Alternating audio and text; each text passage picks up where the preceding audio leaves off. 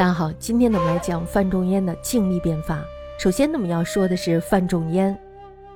范仲淹呢，他的字是希文，他是苏州吴县，也就是江苏吴县人，是唐代宰相范吕冰的后人。范仲淹两岁的时候，他的父亲就去世了，于是他的母亲就改嫁到了山东诸氏。范仲淹最初的时候，他的名字叫朱越。少年的时候呢，生活是非常苦的，读书呢是在寺庙里头读。所以呢，在那个时候他就有了非常远大的抱负。那么到了二十三岁的时候，这时候他就得知了自己的身世，以及呢他原来姓范，于是他就辞别了他的母亲，到达了应天府，也就是今天的河南商丘，就读于公立学校应天府书院。真宗时呢，这时候他被推举为进士，当时他是二十七岁，担任地方的司法官。大家知道范仲淹的学识呢是非常好的。他呢不但学识好，而且呢敢于批评当时朝廷的一些不足之处，而且呢还经常的谈论改革。我们说他是极负盛名的，也就是说呢，当时他的名望呢是非常高的。那么到了仁宗的时候，他这时候就成为了吏部员外郎，全知开封府，也就是说呢，他变成了知府了，是吧？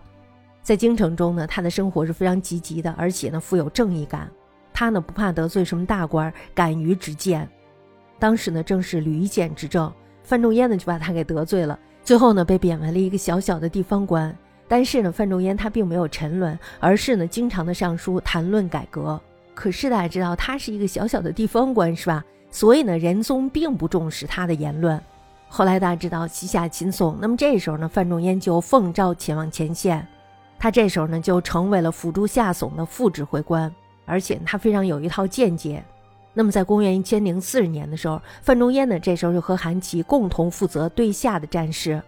由于范仲淹的屯田固守的战略，这时候呢，情势是有所改观的，边防呢，这时候变得渐渐的稳固了起来。